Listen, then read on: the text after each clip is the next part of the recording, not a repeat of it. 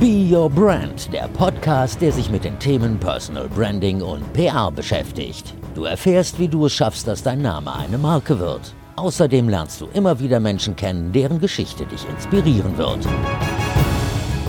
Herzlich willkommen zu einer neuen Folge von Be Your Brand, zur letzten Folge 2020, aber dazu komme ich gleich nochmal.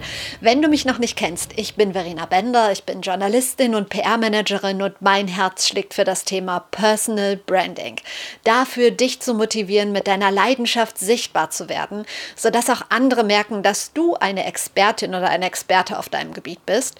Und wenn dich das interessiert, lass uns gerne mal unverbindlich über ein Coaching sprechen, denn hier starten wir jetzt direkt in die aktuelle Folge. Und wie gesagt, es ist die allerletzte Folge 2020 und ich möchte mich auch nochmal bei dir für deine Treue, dein Zuhören, dein positives Feedback bedanken. Und ich habe mir für diese letzte Folge in diesem etwas komischen Jahr 2020 einen ganz besonderen Leckerbissen für dich überlegt. Heute spreche ich nämlich mit einer Frau, die ich schon lange bewundere, mit Sabine Askedom. Sabine Askedom ist diejenige, die den Begriff Selbst-PR ja erfunden hat und das nicht im Zuge der ganzen Personal Branding Welle der letzten Jahre, sondern schon vor über 20 Jahren. Und damals hat sie ihr erstes Buch zu diesem Thema geschrieben, das heißt Eigenlob stimmt und ich kann es jedem nur ans Herz legen. Es ist großartig. Ich habe es gelesen und ähm, ja, es ist auch nochmal in den Show Notes, wenn du magst, schau gerne rein. Sabine Askedom würde niemals vom Dreier springen, auch nicht gegen sehr viel Geld. Hat sich verraten, sie würde auch auf gar keinen Fall Autoscooter fahren, aber in einer riesigen Halle auf die Bühne zu gehen und das Publikum zu rocken, für sie kein Problem. Ich bin auf sie gestoßen, ähm, also vorher kannte ich sie gar nicht, im April 2020. Nein, gar nicht, im April 2019. Also letztes Jahr im April, und zwar in der Kölner Längstes Arena. Da war die Gedankentagen-Rednernacht mit Stargast Barack Obama.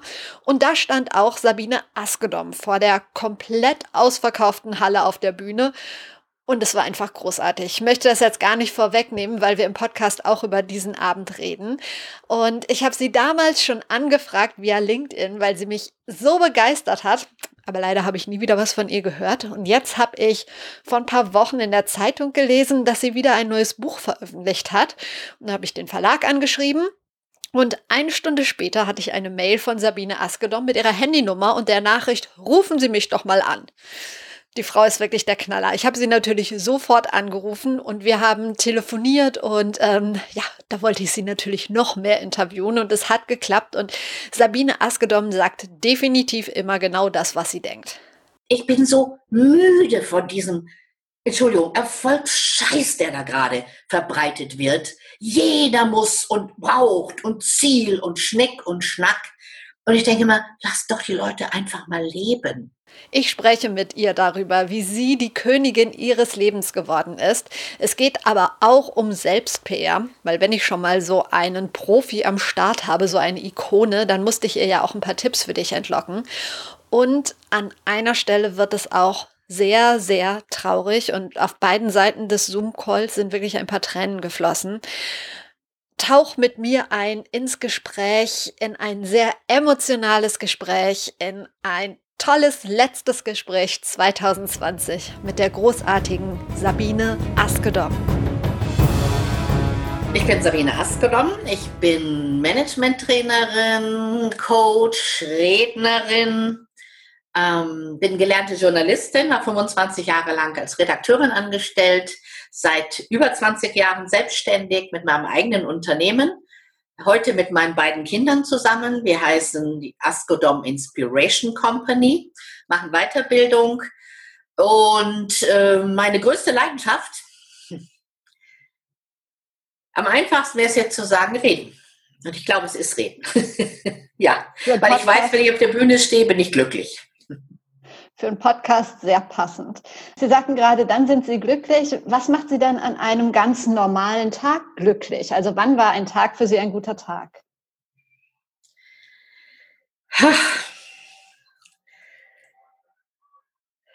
Also es waren in letzter Zeit nicht viele glückliche Tage, weil vielleicht wissen es einige, dass mein Mann dement geworden ist und er ist gerade krank und liegt im Krankenhaus.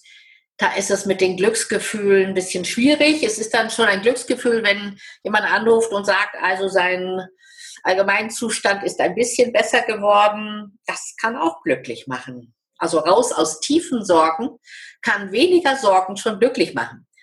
Wenn ich mich selbst glücklich machen will, gehe ich in mein Malzimmer und male ein Bild. Weil ich ja. habe vor ein paar Jahren das Malen entdeckt und da bin ich wirklich glücklich, weil ich die Welt vergesse, die Zeit vergesse, in Farben schwelge und bei mir bin. Ich habe gerade, also ich darf Sie ja sehen, die Hörerinnen und Hörer sehen Sie nicht. Hinter Ihnen hängt so ein schönes Bild. Ist das von Ihnen?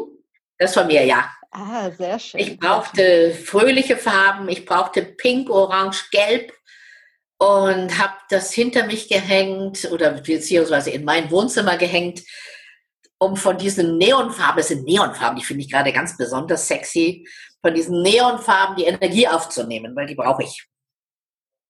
Sie sind wahnsinnig erfolgreich. Sie halten Vorträge, Sie coachen, Sie hatten eine eigene Fernsehsendung, Sie haben viele Bücher veröffentlicht. Ich habe recherchiert, ich glaube, hoffe, es sind 35. Ja, wie, genau. wie schwer ist es, da nicht abzuheben und die Bodenhaftung zu verlieren bei so viel Erfolg? Ich käme nicht auf die Idee abzuheben, weil das ist ja alles Arbeit. Das ist ja nichts, was einem geschenkt wird, dass man eine Lotterie gewinnt, wo man rumhüpft und sagt, ja, ich habe eine Rede gewonnen, ich habe eine Rede gewonnen, sondern es ist Arbeit, es ist Erfüllung, es ist das, was ich gerne mache. Ich mag Menschen, ich bin gerne bei Menschen. Ich glaube, da bin ich den Menschen viel zu nahe, als jetzt diesen, diesen Abflug zu machen. Waren Sie immer so selbstsicher? Nee, ach wo, überhaupt nicht.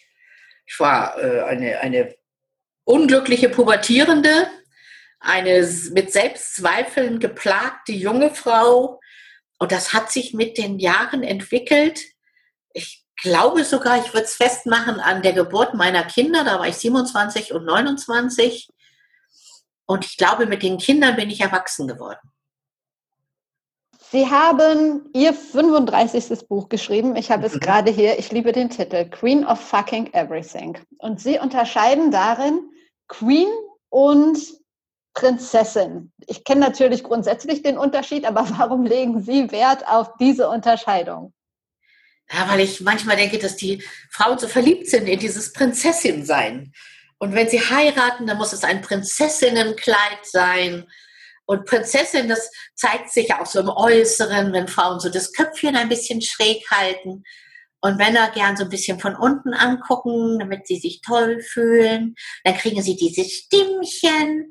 Und wenn sie verhandeln über ihr über Gehalt, sagen sie, ja, ich weiß auch nicht. Und das ist für mich alles Prinzessinnengehabe. Und es macht mich wahnsinnig.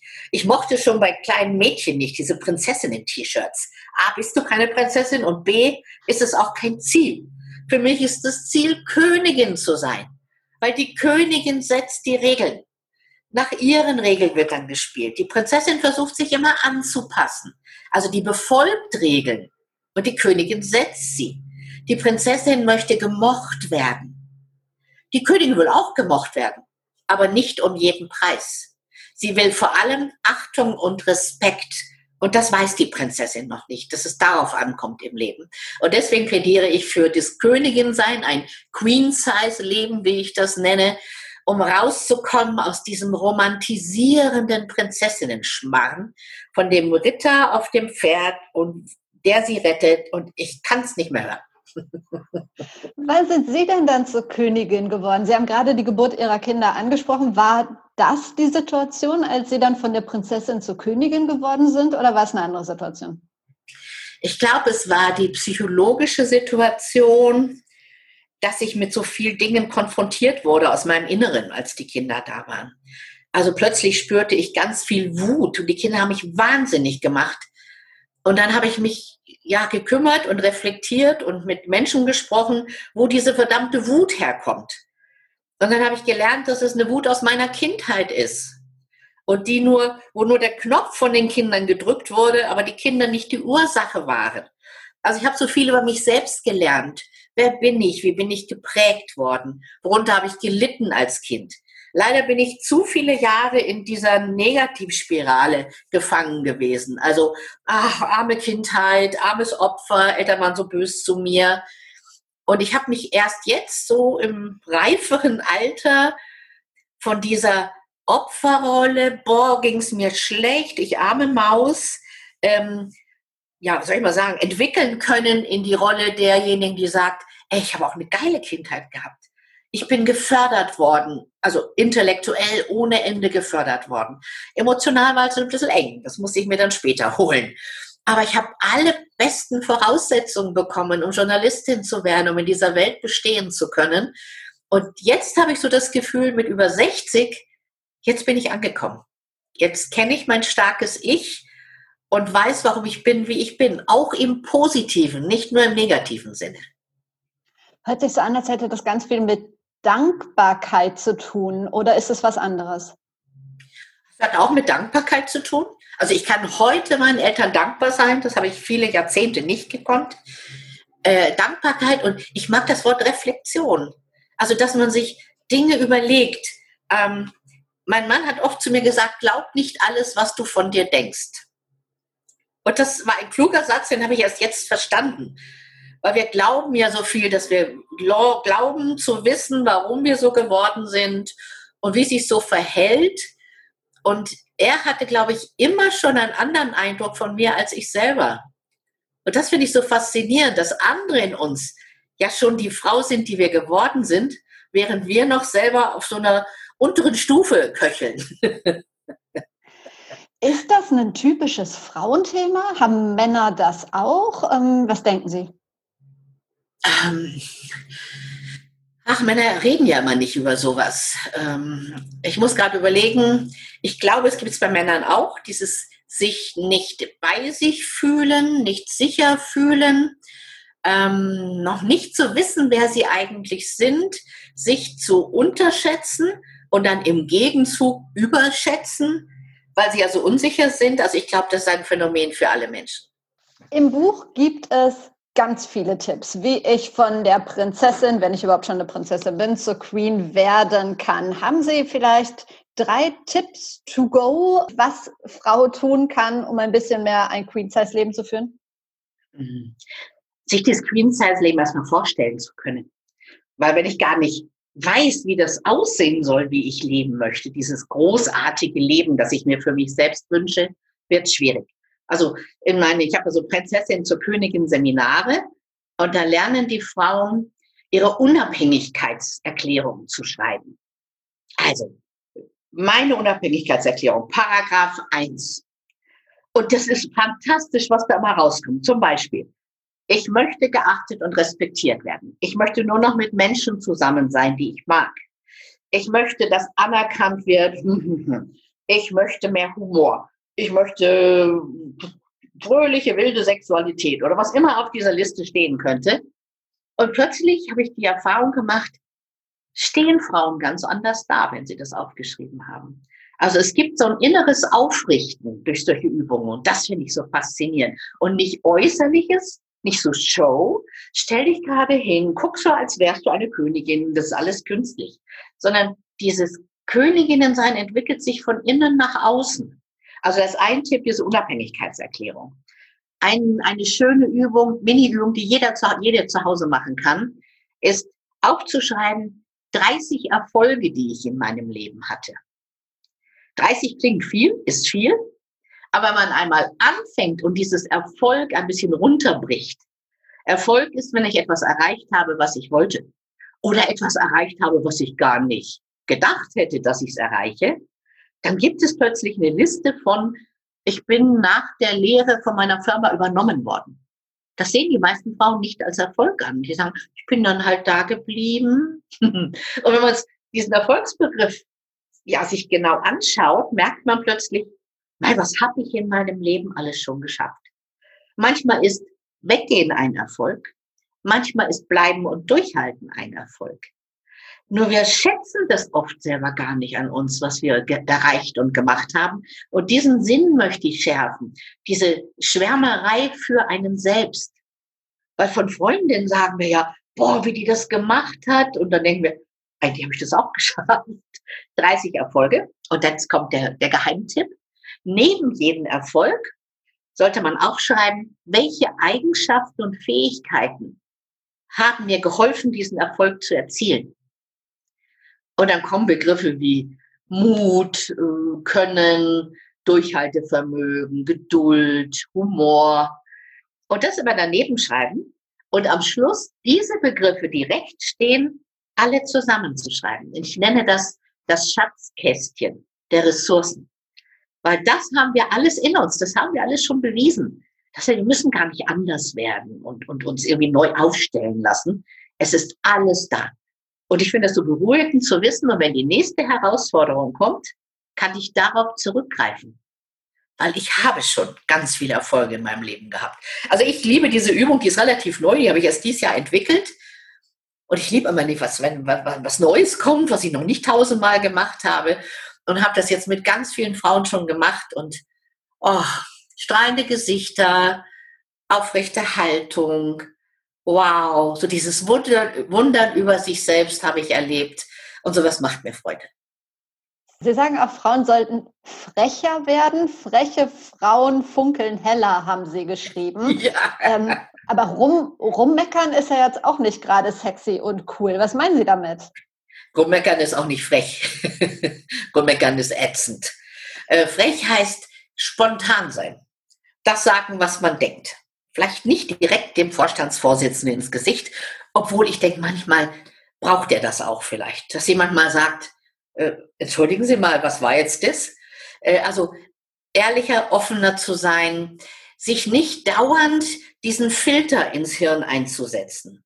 Und warum sind wir manchmal so sprachlos? Weil wir so diesen Filter haben und der filtert alles raus, was nicht nett und freundlich ist.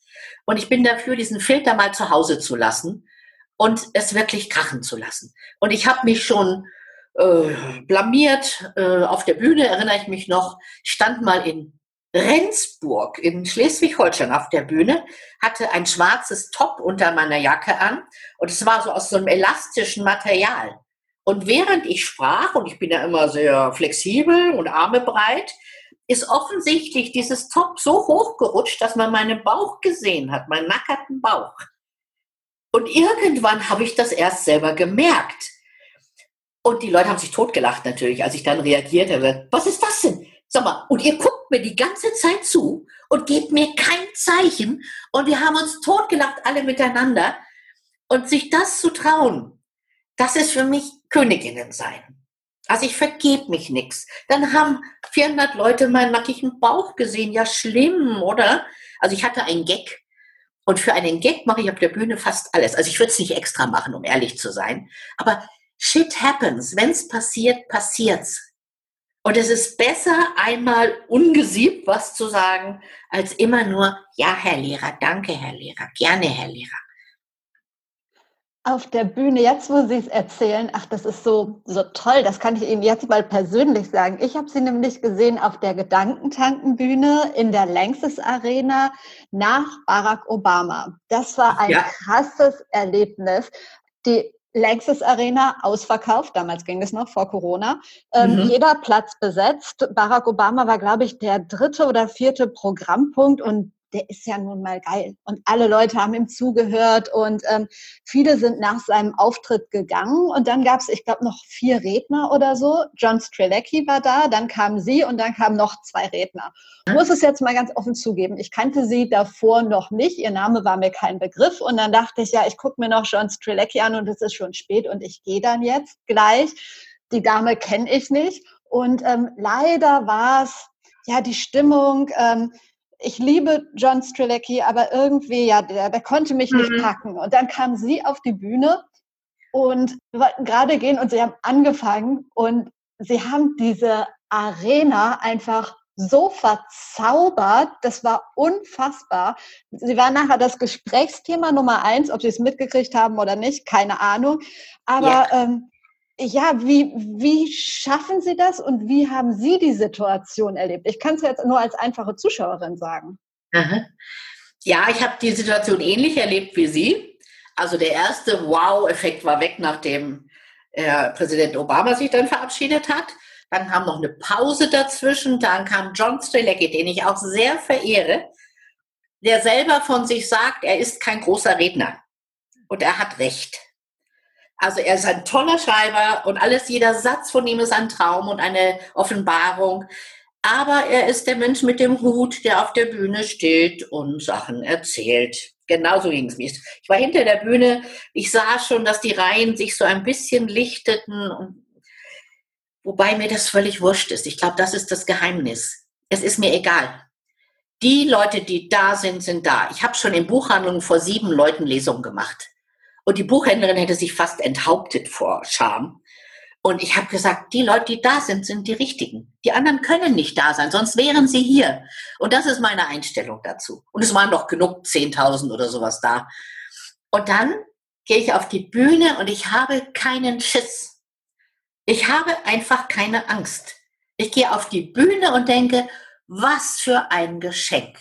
Ich darf auf dieser Bühne, in dieser Halle stehen und darf zu Menschen reden. Und deswegen habe ich keine Anlaufschwierigkeiten oder es gab ja Kollegen von mir, die ja, hat man ja weiß im Gesicht, als sie auf die Bühne gegangen sind vor Angst. Ich habe keine Bange. Und ich bin echt eine Schisser vor dem Herrn. Also wenn ich von einem Dreier springen sollte, können Sie mir eine Million Euro geben. Ich glaube, ich würde nicht springen. Wenn ich irgendwo hochklettern muss, oh, ich bin wirklich ein Schisser. Also Bungee Jumping, never ever. Schon bei Autoscooter habe ich Angst, also so ungefähr. Und auf der Bühne habe ich keine Sekunde Angst weil ich das Gefühl habe, hier gehörst du hin. Hier bist du zu Hause. Ähm, Boris Becker hat doch mal gesagt, Wembley ist wie sein Wohnzimmer, der, der große Platz in Wembley. Und für mich ist die Bühne mein Wohnzimmer. Da will ich sein. Und deswegen ist es jedes Mal ein Glücksgefühl, wenn ich dahin kann. Und dann gehe ich auf die Bühne und schaue die Leute an und dann spüren die das schon, dass ich bei ihnen bin. Und ich glaube, äh, heißt es so schön, der Kunde ähm, hört deinen Magen gibt es ja so einen Spruch, und der Zuhörer hört dich zögern, wenn du auf die Bühne gehst. Und ich zögere nicht. Ich habe die sofort gehabt und ich spiele mit ihnen und ich flirte mit ihnen. Und ich habe das natürlich mitgekriegt, weil hinterher haben mich, glaube ich, tausend junge Männer gefragt, ob sie mich mal in den Arm nehmen dürfen. Also ich kam gar nicht zu unserem Stand, den wir da hatten, weil alle zehn Sekunden sagt einer, darf ich Sie mal in den Arm nehmen? Ich dachte, was ist denn hier passiert? Da war Liebe in der Halle und das finde ich so faszinierend. Von meiner Seite und von den anderen auch. Also dafür würde ich meine linke Hand geben, das nochmal zu machen, wenn jemals die Zeiten sich wieder ändern. Kommt schon wieder. Schon, bestimmt. Ah, wunderschön. Aber jetzt ist der eine, oder äh, viele Sätze in dem Buch, aber dieser eine Satz in Ihrem Buch, der ist jetzt noch irgendwie unverständlicher. Ich habe heute noch manchmal das Gefühl, der einsamste Mensch auf der Welt zu sein. Das ist sehr ernst? Ja, ja ist mein Ernst. Das ist kein, kein Fishing for Compliments. Ich kenne dieses Gefühl der extremen Einsamkeit. Ja, das kannte ich, glaube ich, mein ganzes Leben. Ich erinnere mich als 14-, 15-Jährige, wie ich in meinem Kinderzimmer am Schreibtisch gesessen bin da hatte ich das schon und ich kenne es noch heute. Ja. Warum auch immer. Ich bin ja ein fröhlicher Mensch. Ich mag Menschen, aber jetzt bin ich halt seit anderthalb Jahren auch allein und ich kenne einfach dieses Gefühl, wie das ist. Eine tiefe Wehmut und vielleicht ist es eine Charakterfrage, fragen Sie mich nicht. Vielleicht ist es doch die Erziehung gewesen. Also ich habe es in mir. Vielleicht ist es wir wissen ja heute, dass wir geprägt sind von den Kriegserlebnissen von Großeltern, Urgroßeltern sogar. Wer weiß, was in unserem Leben mal los war. Ich kenne das Gefühl. Es rafft mich nicht dahin. Also ich verliere mich nicht in dem Gefühl, Gott sei Dank. Letztes Jahr war es schwieriger bei, dem, bei der Krankheit meines Mannes. Da war ich schon gefährdet. Aber ich habe inzwischen mich mit dem Gefühl versöhnt. Ja. Und dann, kennen Sie, kennen, dann kennst du, kennen Sie es vielleicht auch, du wartest, dass dich jemand anruft. Und denkst, warum ruft mich eigentlich niemand an? Und dann hat mich mal mein Coach gefragt, rufen Sie denn die anderen an? Und ich sage, nee. also ich bin dann auch nicht in der Lage, von aus meinem kleinen Schneckenhaus rauszukommen. Und dann denke ich mir inzwischen, vielleicht brauche ich das. Gerade jemand, der so viel nach außen geht, vielleicht braucht er diese, diesen Rückzugsort in sich selber. Also ich habe nicht damit, es ist so. Sie ähm, Das, also Sie helfen ja auch Frauen oder Menschen, die mutmaße ich jetzt mal, solche oder andere Herausforderungen haben. Haben Sie irgendwie so eines Ihrer kuriosesten Coaching-Erlebnisse, was Sie Ihr Leben lang nicht vergessen werden? Ich erinnere mich jetzt mal an das Kürzlichste, weil es gab sicher noch mehr andere. Ich, ich vertraue so meiner Intuition und sage Dinge, die ich nicht begründen kann im Coaching. Und ich hatte eine Frau im Coaching Anfang dieses Jahres, die hatte Probleme mit ihrem Mann, steht auch in dem Buch, die Geschichte übrigens, der nicht mit ihr geredet hat, der einfach das Maul nicht mehr aufgekriegt hat. Und sie hat abends was gefragt, wie war es denn und so, und es kam nichts. Und dann haben wir darüber diskutiert, überlegt, wie sie da rauskommt aus dieser Situation, wie sie das schafft. Und dann sage ich ihr zum Abschluss, ich habe jetzt gerade eine Idee. Schenken Sie doch mal vier Wochen lang Ihrem Mann jeden Morgen eine extra Portion Liebe. Und ich wusste, dass ich diesen Satz sagen muss, aber ich wusste auch nicht warum und was bringt das. Und ich habe hab ihr das auch erklärt. Ich kann Ihnen das jetzt nicht begründen. Die sagt, wie soll ich denn das machen? Sag ich, das weiß ich nicht. Ich weiß nicht, was Sie morgens machen, wenn Sie aufstehen. Äh, ich weiß es nicht. Es könnte sein, so klassisch das Zettelchen in dem Brotkasten, weißt du, oder sowas. Ich weiß es nicht. Jedenfalls hat sie das dann getan. Wie immer auch, ich hatte mir jetzt nicht im Detail erzählt. Und nach ungefähr acht oder zehn Wochen haben wir uns wieder getroffen und sie sagt, der redet wieder mit mir. Und dann denke ich mir, das ist für mich der Reiz an Coaching. Intuitiv etwas aufzugreifen, was ich spüre, ohne dass ich es begründen könnte und dann so kleine Wuff, Impulse zu setzen. Das finde ich spannend. Kennen Sie eigentlich auch dieses Gefühl, noch nicht reif für den nächsten Schritt zu sein, obwohl Sie eigentlich genau wissen, dass Sie reif sind, hm. wie so ein Apfel, der beinahe vom Baum fällt, ähm, aber dass Sie es einfach nicht wagen? Ja, kenne ich. Ganz aktuell, als würden Sie mich kennen. In welchen Situationen Sabine Askedom das Gefühl kennt, was wahrscheinlich jeder von uns irgendwie kennt oder schon mal erlebt hat, das erzählt sie gleich. Jetzt stelle ich dir erstmal den Sponsor der heutigen Folge vor. Und das ist Skillshare. Skillshare ist eine Online-Plattform für Kreative und du findest dort tausende von inspirierenden Online-Kursen. Und ich muss sagen, ich habe schon ja, inzwischen ein paar Stunden dort verbracht, denn im Podcast frage ich meine Gäste ja oft, wann sie zuletzt ihre Komfortzone verlassen haben oder wann und wie sie sie erweitert haben. Und ich habe mir ja inzwischen schon vor ein paar Monaten vorgenommen, jede Woche ganz bewusst irgendwas Neues zu lernen. Also jetzt nichts Weltbewegendes, manchmal auch nur eine Kleinigkeit, weil sonst setzt man es sowieso nicht um. Ähm, und dabei habe ich auch Skillshare entdeckt und die Kurse, die dort angeboten werden, sind halt aus den unterschiedlichsten Bereichen. Also Musik, Marketing, Marketing, kreatives Schreiben und, und, und.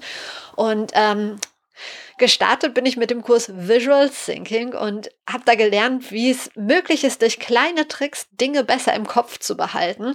Und dann habe ich noch den Kurs Plants at Home von Christopher Griffin gemacht.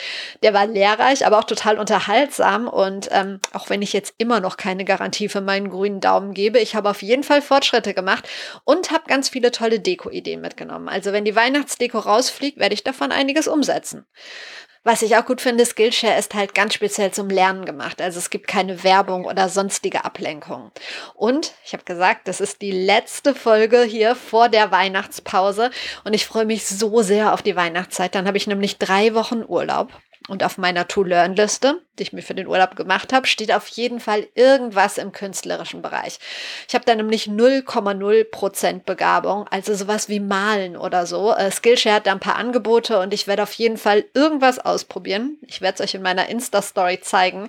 Muss ja nicht schön werden, aber mein Motto ist ja immer einfach mal machen. Ich finde lebenslanges Lernen unfassbar wichtig. Und ein Jahresabo für Skillshare kostet weniger als 8 Euro im Monat. Ich kann dich einfach nur dazu animieren, es mal auszuprobieren. Ich habe ein tolles Angebot für dich unter dem Link skillshare.com slash beyourbrand. Ich sag's nochmal, skillshare.com slash Be Your Brand, bekommen die ersten 1000 Hörerinnen, die diesen Link nutzen, eine kostenlose Probeversion der Premium-Mitgliedschaft. Den Link findest du auch nochmal in den Show Notes, also in den Infos zur Episode. Und jetzt geht's hier wieder rein ins Gespräch mit Sabine Askedom und ihrer Antwort auf die Frage, ob sie selbst manchmal das Gefühl kennt, noch nicht bereit für den nächsten Schritt zu sein. Ich habe beschlossen, vor ein paar Wochen einen Roman zu schreiben.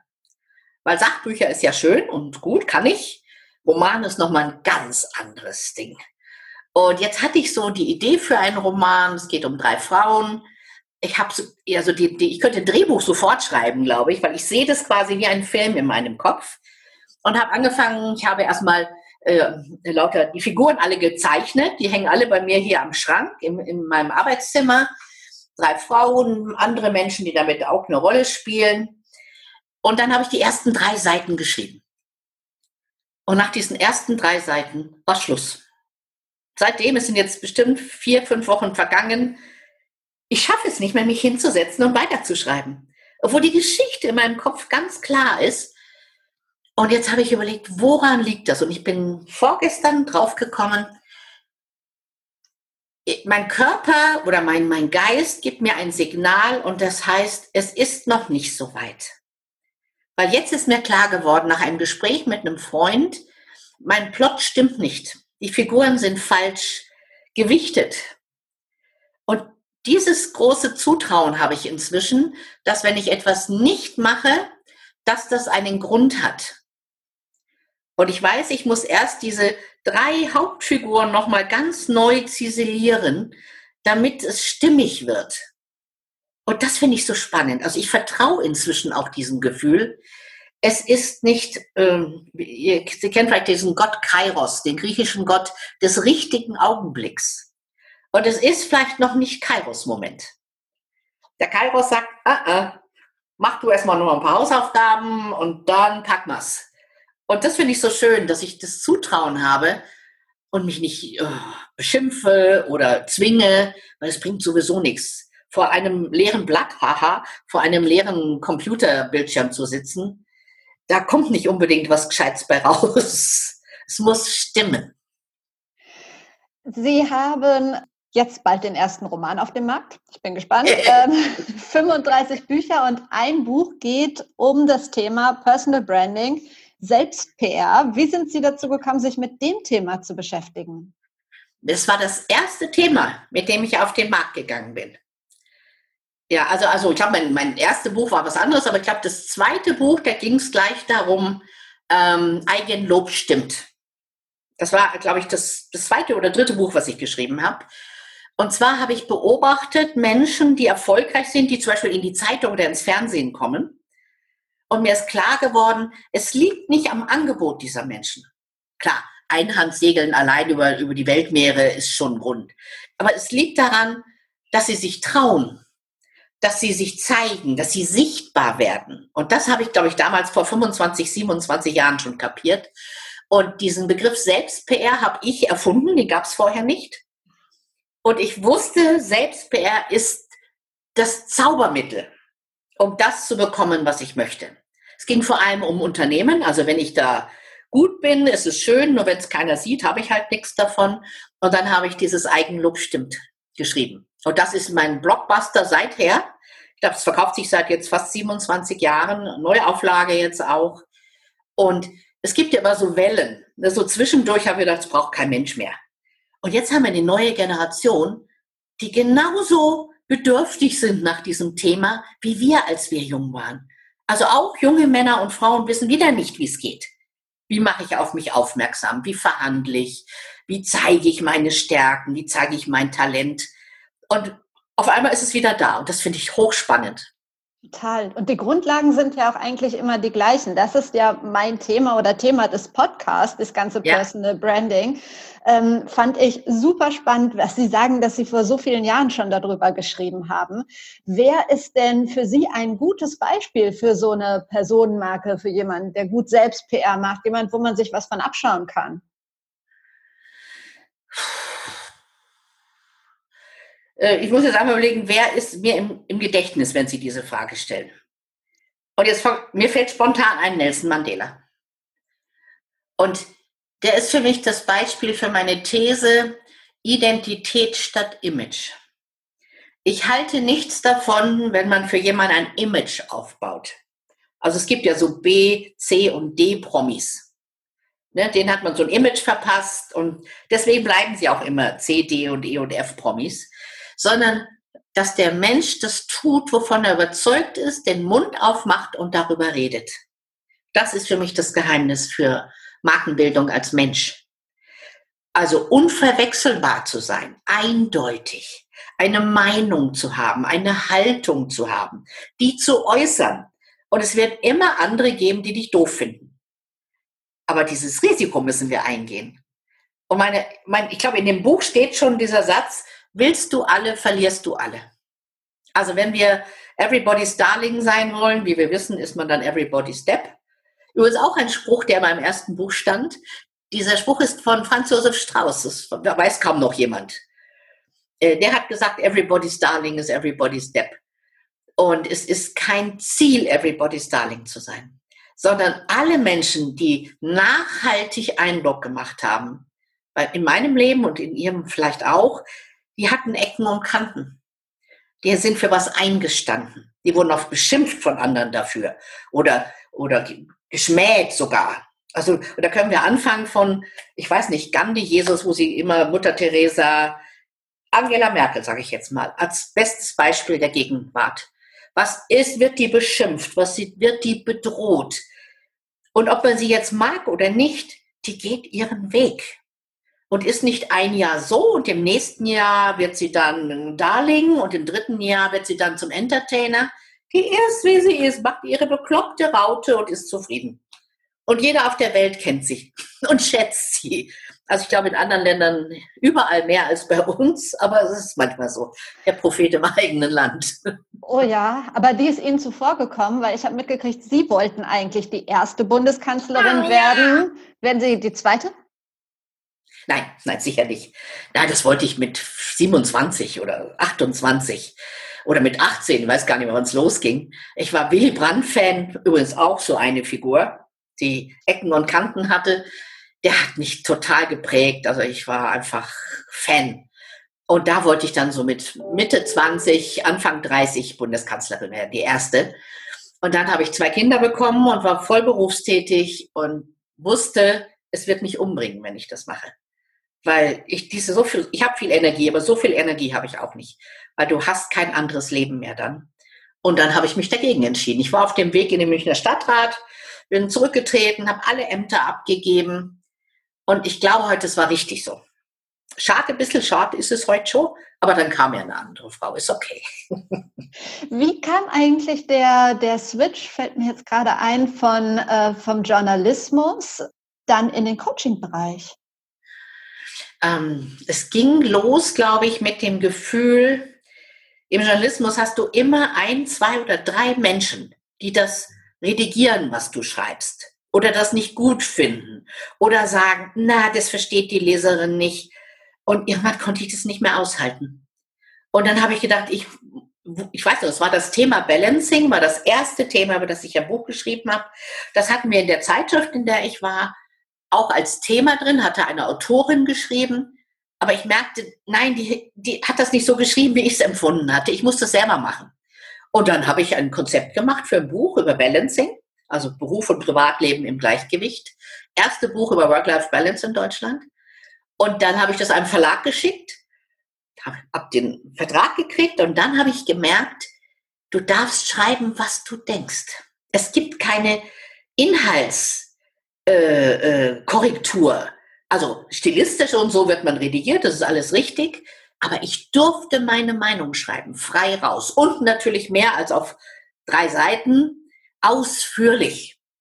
Und das hat mir total gut gefallen. Und über das Bücherschreiben kamen dann die Anfragen. Könnten Sie mal einen Workshop machen? Äh, könnten Sie mal einen Vortrag dazu halten? Und dann habe ich viele Jahre Seminare gemacht, oder zwei Jahre, glaube ich. Und dann kamen die ersten Anfragen, machen Sie auch Einzelgespräche, so hieß das damals noch. Weil Coaching gab es für 18 Führungskräfte irgendwie. Und dann Einzelgespräche, dachte ich, ja klar mache ich Einzelgespräche, warum nicht? Und dann habe ich auf einem Psychologenkongress in Berlin, das muss 93 oder so gewesen sein, 92, gelernt, dass das Coaching heißt. Hab mir das angeschaut, wie die Coaches das gemacht haben, habe gesagt, so mache ich das auch und dann habe ich mich Coach genannt von dem Tag an. Und das ist jetzt dann auch schon fast 25, na, mehr als 25 Jahre her. Mhm. Also bin ich reingerutscht quasi. Und ich hatte das große Glück, bei der Cosmopolitan, wo ich am Schluss war, eine Vier-Tage-Woche zu haben. Also hatte ich so einen Spieltag frei. Und da habe ich so nach und nach diesen neuen Weg aufgebaut.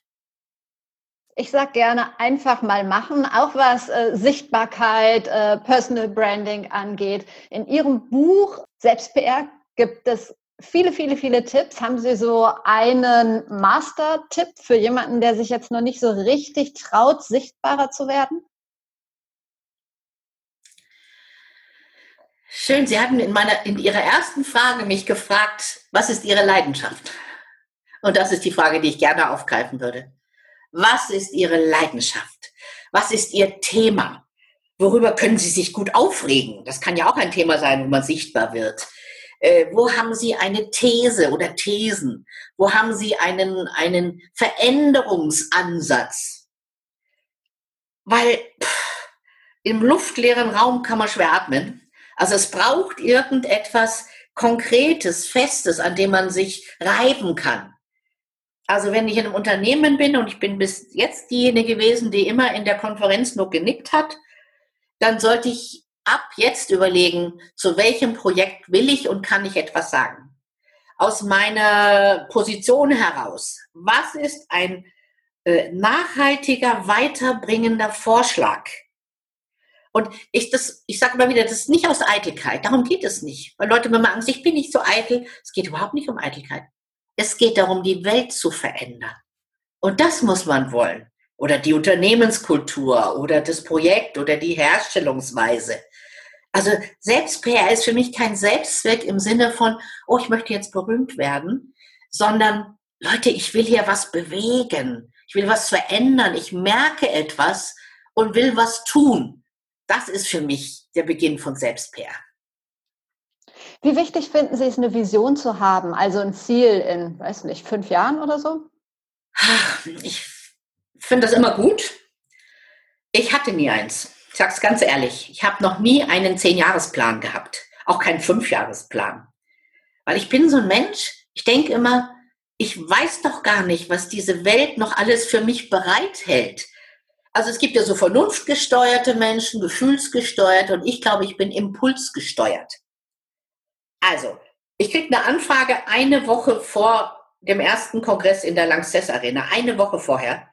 Da ist jemand ausgefallen, würdest du auf die Bühne gehen? Und ich sage ja, ohne nachzudenken. Und dann denke ich mir, was hätte ich planen müssen, dass ich es mal schaffe, auf so eine Bühne zu kommen? Das ist unmöglich.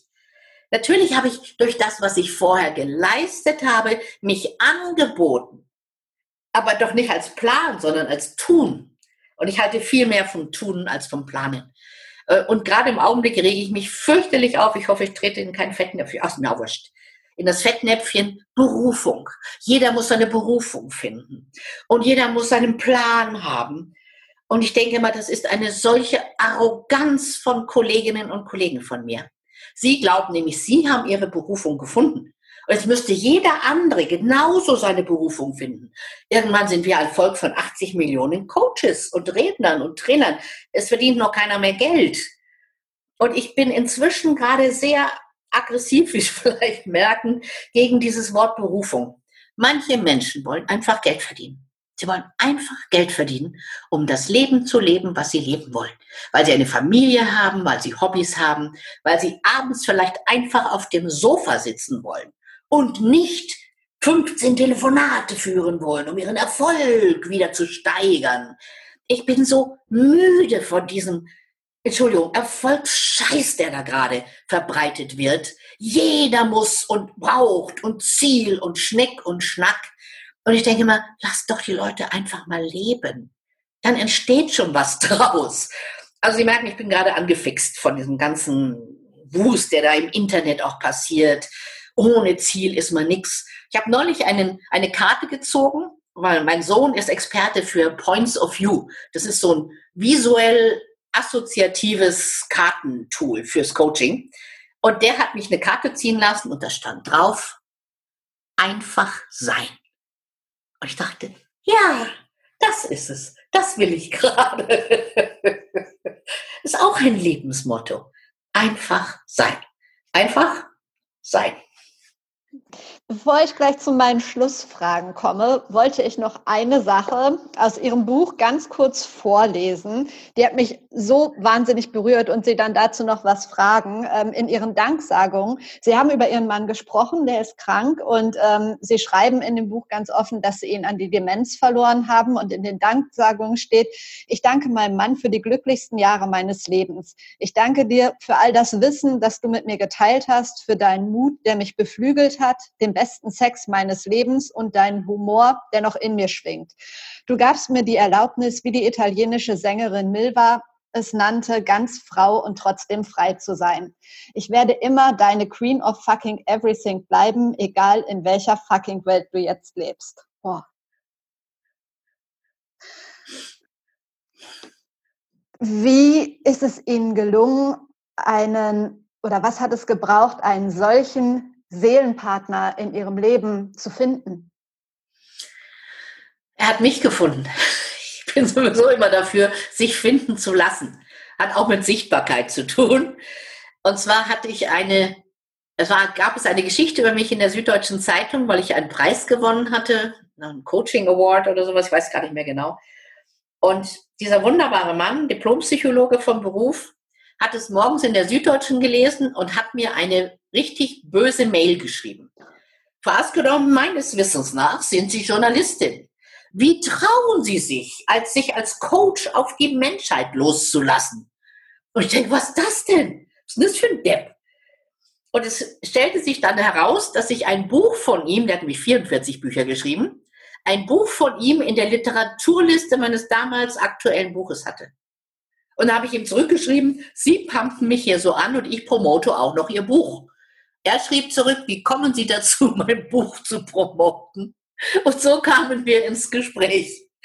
Und schon ganz bald hat mich seine Frechheit gereizt. Ich mag, ich mag nicht nur freche Frauen, sondern auch freche Männer. Und dann haben wir uns getroffen und haben angefangen zu reden und es hat halt nicht aufgehört, ja, bis die verdammte Demenz ihn mir geklaut hat. Dann haben Sie sich auf die Suche nach einem neuen Lebenswarum gemacht. Ähm, haben Sie es gefunden? Nein, ich habe mich davon verabschiedet, von dem, diesem Why, was überall rumgeistert. Ich habe mich davon verabschiedet. Ich glaube, es muss sich erstmal sein und Dinge werden sich fügen. Davon bin ich fest überzeugt. Ich glaube jetzt nicht ans Universum, dass da jemand sitzt und fügt, sondern es werden Dinge auf mich zukommen, wo ich sage, ja, genau das will ich tun. Bin da ganz zuversichtlich. Wie angekündigt, drei Fragen, die ich jedem meiner Gäste stelle. Erstmal, gibt es in Ihrem Leben ein oder haben Sie ein ganz persönliches Role Model? Und wenn ja, wer ist das? Dieses Role Model ist vor drei oder vier Tagen gestorben. Das war Anneliese Friedmann, die früher, frühere Herausgeberin und Mitverlegerin von der Süddeutschen Zeitung und der Abendzeitung. Als ich 14, 15 war, hat die im Stern eine Kolumne geschrieben. Und die nannte sich in dieser Kolumne Sibylle, die Sibylle vom Stern. Und äh, meine Mutter hat immer den Stern gekauft und jede Woche habe ich als erstes diese Kolumne gelesen, weil diese Frau war so frech. Das waren 60er Jahre. Die war so frech, die war so anders als alle anderen Frauen, die ich kannte in meiner Umgebung. Die war mutig, die hat für Feminismus äh, geworben, die hat sich für die Freiheit von Frauen eingesetzt. Und die ist, glaube ich, bis heute mein Role Model. Deswegen bin ich Journalistin geworden, bin ich ganz sicher, es hatte mit ihr zu tun. Und die ist jetzt mit 93 Jahren gestorben. Und da ist mir das vor ein paar Tagen wieder eingefallen. Diese Bille vom Stern war mein Role Model. Ich lasse mir immer gerne zwei weitere Interviewpartner empfehlen, mit denen ich sowohl über den eigenen persönlichen Weg als auch über das Thema Personal Branding sprechen kann. Haben Sie zwei Ideen, zwei Vorschläge? Mhm. Einmal Dörte Mark, ich hoffe, Sie, Sie hatten die nicht schon. Nee, Dörte Mark ist Rednerin aus Hamburg. Sie selbst ist blind, sie ist erblindet mit Anfang 20 und kann darüber so umwerfend reden. Natürlich emotional und aber auch so lustig, dass du lachen musst, ob du es willst oder nicht. Und sie ist die Expertin für Change. Schon, oder wer wüsste besser, was Change ist, als jemand, der so brutal Veränderung in seinem Leben erinnert. Und Dörte Mark ist eine Marke. Mark ist eine Marke, passt ja auch. Die kann ich Ihnen wirklich sehr, sehr empfehlen. Eine kluge, weise, wunderbare, warmherzige Frau. Und der zweite, den ich empfehlen kann, ist äh, Jon Christoph Berndt. Der hat ein Unternehmen seit vielen Jahren, Brand Amazing heißt es. Und der ist ständig im Fernsehen auch, wenn es so um Markenveränderung geht. Was macht Edeka falsch, wenn sie das und das machen? Und dann sagt er, erklärt er immer, warum es so ist. Einfach ein unglaublich guter Freund von mir, muss ich dazu sagen, aber das darf man ja, ne? Darf auch gute Freunde okay. empfehlen. Und der, für mich der Experte für Marken in Deutschland. Mhm. Also für Pers Personal, für Menschenmarken. Mhm. Und andere auch. Ich glaube, ich habe Bücher von ihm gelesen. Kann das Ganz sein? bestimmt. Ja. ja. Achtsamkeit ist sein jüngstes Buch. Mhm. Da geht es um äh, ja, achtsam sein und sich zeigen. Mhm. Gehe ich gerne an, super. Und äh, zum Schluss eine ganz kleine Frage. Das beste Buch, das Sie je gelesen haben? Okay. Also ich dachte gerade an das letzte, was ich gerade gelesen habe, das kann ich empfehlen. Das heißt, äh, vielleicht solltest du mal mit jemandem reden von Laurie. Ich weiß es nicht mehr. Eine amerikanische Therapeutin. Aber das beste Buch, beste, beste Buch, was ich je in meinem gelesen, Buch, äh, Leben gelesen habe, ist der Distelfink von einer amerikanischen Schriftstellerin, der Name mir jetzt gerade nicht einfällt ein Roman, 1300 Seiten oder irgend sowas. Mhm. An dem Buch hat sie zehn Jahre geschrieben und ist das bestgeschriebene Buch, was ich je gelesen habe. Danach konnte ich keine Romane mehr lesen, weil das war alles so billig. Und die ist einfach ein Genie, hat auch einen Preis dafür oder mehrere Preise gekriegt. Also wenn jemand feinste Literatur lesen will und spannend, diese Hauptperson konnte ich nicht ausstehen und habe bis zum Schluss gelesen, weil die mich nicht nicht losgelassen hat, der Distelfink. Sensationelles Buch. Und die macht mir auch Mut. Also zehn Jahre habe ich doch ein bisschen Zeit, oder? Ich wollte gerade sagen, ich hoffe, bei Ihnen dauert es nicht zehn Jahre. Ich glaube nicht. Ich danke Ihnen wirklich sehr für Ihre Zeit, für Ihre tollen Antworten. Ich packe beide Bücher und den Link zu Ihrem Unternehmen auf jeden Fall in die Show Notes. Und ja. Freue. Eine gute Zeit. Vielen Dank. Danke Ihnen, hat Mörder Spaß gemacht. Das war's mit BioBrand. Ich hoffe, dir hat das Gespräch gefallen. Das war die letzte Folge für 2020. Wenn du jetzt noch nicht alle Folgen BioBrand kennst, hast du ja vielleicht Lust, mal in die ein oder andere reinzuhören, die du noch nicht kennst. Und solltest du an deiner Personal Brand arbeiten wollen, vielleicht so als Vorsatz fürs neue Jahr oder als Weihnachtsgeschenk an dich selbst, da habe ich auch ein paar Kunden, dann unterstütze ich dich total gerne dabei. Ich arbeite super gern mit dir zusammen an deiner Positionierung, daran, dass du mit deiner Expertise noch viel mehr wahrgenommen wirst und die Sichtbarkeit bekommst, die du verdienst. Wenn du magst, können wir ja einfach mal unverbindlich sprechen. Wenn dir Be Your Brand gefällt, freue ich mich total über eine 5-Sterne-Bewertung auf Apple Podcast. Empfiehl Be Your Brand gerne weiter. Lass uns vernetzen auf Instagram, auf LinkedIn, auf Twitter oder auf sonst irgendeiner Plattform da werde ich natürlich auch während meines Urlaubs unterwegs sein. Ich wünsche dir jetzt noch einen schönen Tag, eine wundervolle Vorweihnachtszeit, tolle Weihnachten, komm gut ins neue Jahr, ins Jahr 2021. Wir hören uns hier wieder am Donnerstag, den 7. Januar und ich sage dir, ich habe einen großartigen Gast für dich. Bis dahin, trau dich rauszugehen. Ich glaube an dich.